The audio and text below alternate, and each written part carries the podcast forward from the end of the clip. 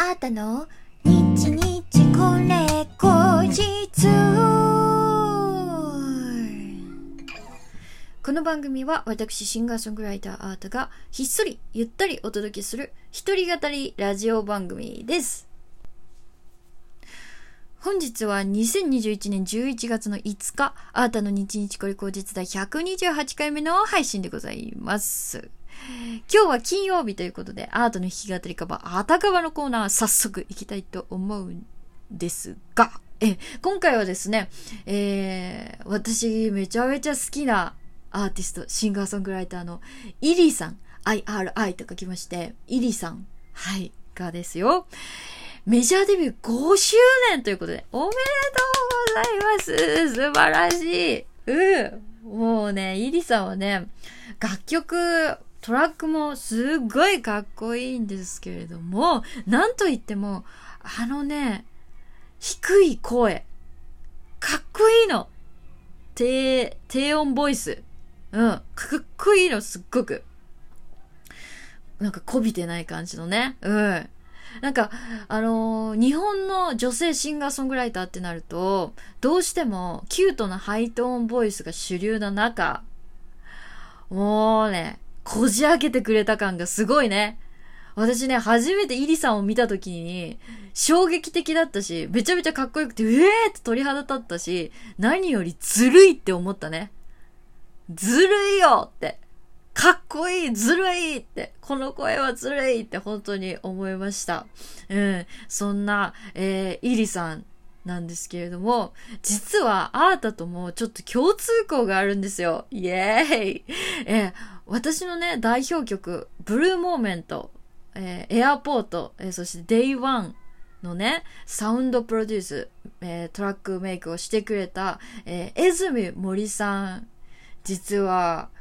すっごい前からずっと、 iri さんのね、楽曲を何曲も手掛けてらっしゃるんですよ。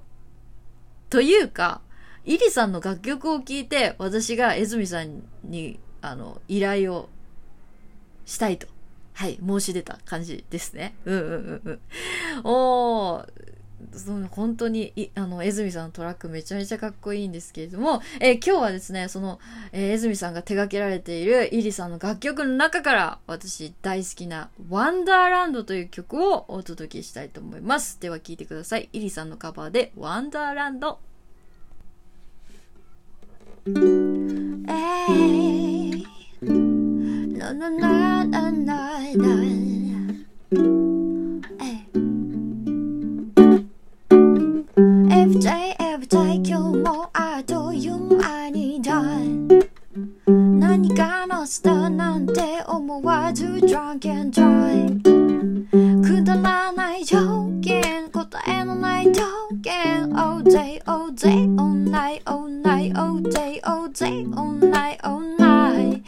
始まりはそういつも暗いとこ。這い上がる何も映らないとこ。やけに明るい世界じゃ嘘のよ黒く汚れた心気の持ちを振り返ればいつだって。同じしたいばかりで。でもこの情景が変わって。たらきっとここには立ってない。そうでかいのトラブルが招いてくチャンスを重ねてく最後を笑ってたいんだ。君と透明な世界も。恐れないでたいの。元へ戻れなんて望みなんかない。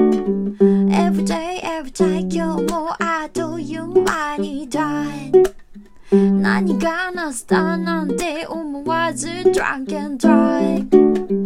くだらない条件答えのない条件 All day, all day, all night, all night, all day, all day, all night, all night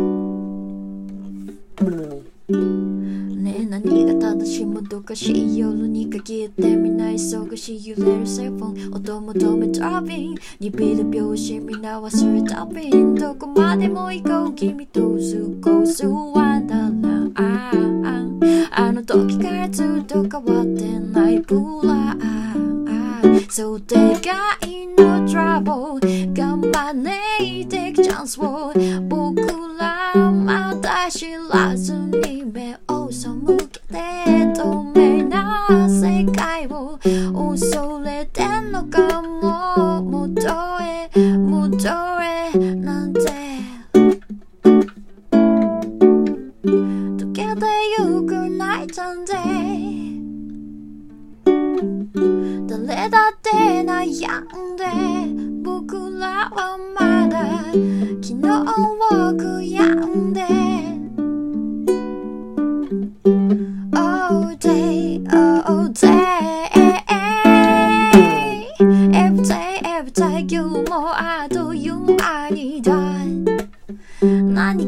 かのスターなんて思わず Drag and drag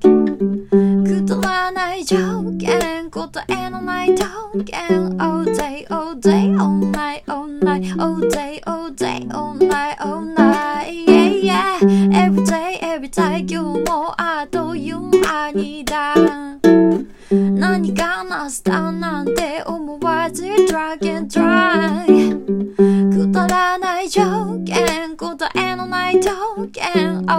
All day, all night, all night All day, all day, all night, all night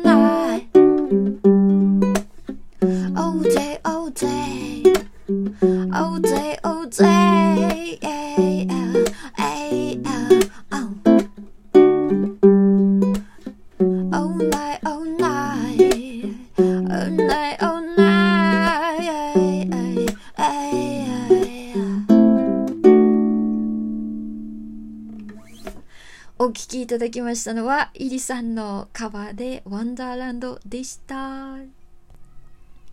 かっこよすぎてちょっと力んじゃったわ。いやーでも、まあまあまあまあ。でもすごい、これね、結構歌ってみると余計思うんですけど、息継ぎの場所がすごく難しいですね。うん。これどこで息継ぎしとるんやっていう。それか肺活量バリすごい。肺が私の2倍ぐらいあるみたいな感じ。いや、すごい難しいんですよ。淡々としながらも結構難しい、えー曲ですね。さすがです。さすがです。これね、本当にね、あの音源めちゃめちゃかっこいいし、あのミュージックビデオもね、かっこいいのでね、皆さんぜひとも見てみてください。YouTube、YouTube、イリさんのチャンネル。はい。えー、というわけで、えー今日もね、西これやってきたんですけれども、あの、普段ね、あの、弾き語りカバー後に持ってくるんですけど、今日ちょっと構成変えてみてね、前半戦に持ってきてみました。なので、最後は少し、えーお話をして終わりにしたいなと思うんですけれども、あのね、私ね、昨日昨日から、音楽理論の勉強ちょっと始めました。イエーすごいやっとかやっとかあったうん。やっとなんですよ。私今までね、音楽の勉強1ミリも本当にお恥ずかしながらしたことがなくて、で、あの、先日、あの、赤いの MPK ミニっていう MIDI 鍵盤を購入したって。やっと届いたんだっていうお話しましたけれども、あの、昨日もポロポロと弾いていて、で、あのー自分のね、あの、楽曲とか、あの、ギターでコードを弾いてるこの曲、このコードは、ピアノで弾くとどうなんだろうとかっていうのでね、ちょっと音探しながらやってみてたんだけど、なんか、その構成音的には、例えば、ドミソってなってて、ドミソってドが一番低くて、ドミソって弾いてて、のと、あの、オクターブ上のドを使って、ミソドって弾くのって、構成音的には一緒なのになんか違って聞こえるみたいな。面白い、不思議だ、本当に不思議だ、みたいな。確かにギターもボイシングって言って指の押さえ方どこを一番低音で持ってきてどこをトップの音にするのかとかっていうので印象変わるんですけどなんかピアノの方がよりそれがなんかいろいろある気がしてて奥行きがあるってあのちょっと前回もお話ししてたんですけどピアノの方がねあのピアノで弾く方があの同じコードでもおしゃれに聞こえたり奥行きがあるように聞こえたりとかしてこれは何なんだと思ってすごい面白いって思ってもっとピアノ弾けるようになりたい。なんだったら自分の曲も、えー鍵盤で弾き語りできるようになりたいって思って YouTube でね初めてのピアノえーコード弾きっていうのを検索して、えーとある動画ちょっとね、見てたんですよ。で、先生がすごく丁寧でわかりやすくて、あのーその、コードとは何ぞや、和音、和音とは何ぞや、とかっていうのをね、から、あの、ちょっと説明してくれてて、で、今までさ、あの、私、ギターのね、あの、コード弾いてても、何、自分が何を弾いてるのか全然分かってなかったの。で、あまあ、なんとなくあるよ。なんとなくこの音なのかなとかってやってても、なんか違ったりしてたの。で、なんだったら同じ、例えば、なんだろうね、ディミニッシュとかオーギュメントとか本当にそうなんだけど、あの、ギターの押さえ方は一緒なのに、曲によって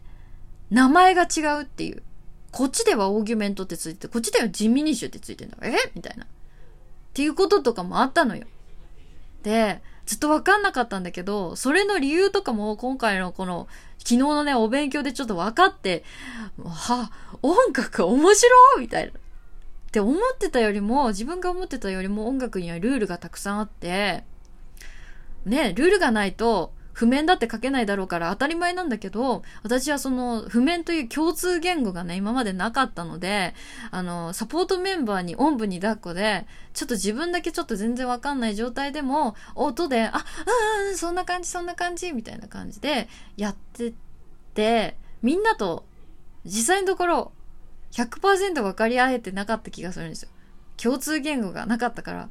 え、私じゃあこれ勉強したら自分でちょっと譜面も書けるし、なんだったらメンバーとあの、共通言語でお話ができると思ってめちゃめちゃ楽しみなんですよね。